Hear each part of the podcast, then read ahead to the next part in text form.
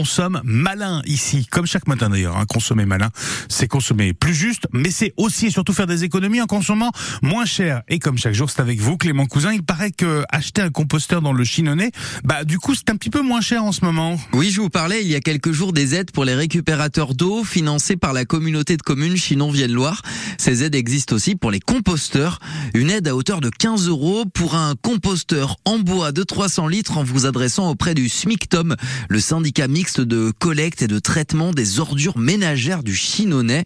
Le reste à charge sera de 10 euros. J'ai fait mes petites recherches en ligne et un composteur neuf en bois de 300 litres vous coûterait plus de 100 euros.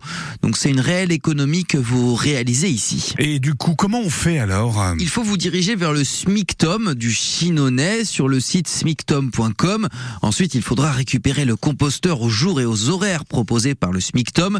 Vient l'étape du remboursement vous devrez joindre votre justificatif de réception et un relevé d'identité bancaire et envoyer donc ces pièces à l'adresse paul-attractive@cc-cvl.fr.